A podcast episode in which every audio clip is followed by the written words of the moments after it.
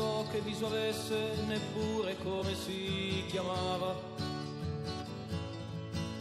Con che voce parlasse, con quale voce poi cantava. Quanti anni avesse visto allora, di che colore i suoi capelli, ma nella fantasia l'immagine sua. Em 3 de maio de 1469, nascia Nicolau Maquiavel, o primeiro cientista político.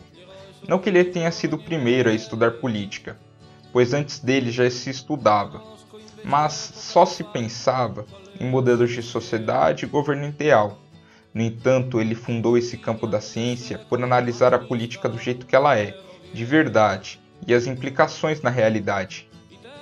Nascer em uma Itália dividida, instável e que era sujeita a interesses de outros países, lhe forneceu um ambiente de estudo sem igual para aprender sobre como conquistar e dominar um povo ou território, como governar o reinado e das virtudes que um governante deve ter para se manter no poder.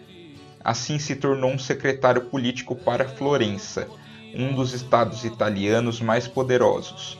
Maquiavel atuou nesse cargo diplomático até ser deposto pela tomada de poder de seus inimigos políticos. Foi acusado de ser um republicano, o que tinha verdades em parte, e foi levado para a prisão, onde foi torturado. No entanto, conseguiu sair de lá, mas nunca assumiu cargo público novamente.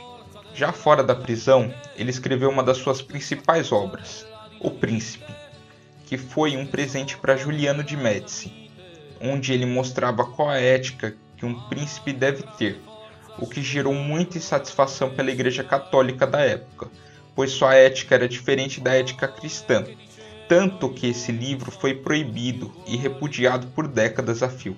Devemos ter cuidado ao olhar esse tema. Muito se diz sobre Maquiavel, inclusive lhe é acreditado a frase: os fins justificam os meios, coisa que ele nunca disse. E seu nome virou sinônimo de coisa ardilosa e ruim, quem nunca ouviu falar sobre planos maquiavélicos? Ou que fulano é maquiavélico, por exemplo? E por que deveríamos olhar com cuidado? Pois nessas lições de como um líder deve sempre buscar o poder e fazer de tudo para se manter nele, reside uma lição muito grandiosa. Digo isso, pois ao ensinar os seis a manter o poder, ensinou também o povo de como a tirania opera e como os poderosos mantêm o povo controlado. Aprender sobre Maquiavel não é aprender apenas como jogar o velho xadrez político, mas também como podemos derrubar o tabuleiro do absolutismo e hoje da tirania, de cima da mesa do poder. MTST, a luta é para valer.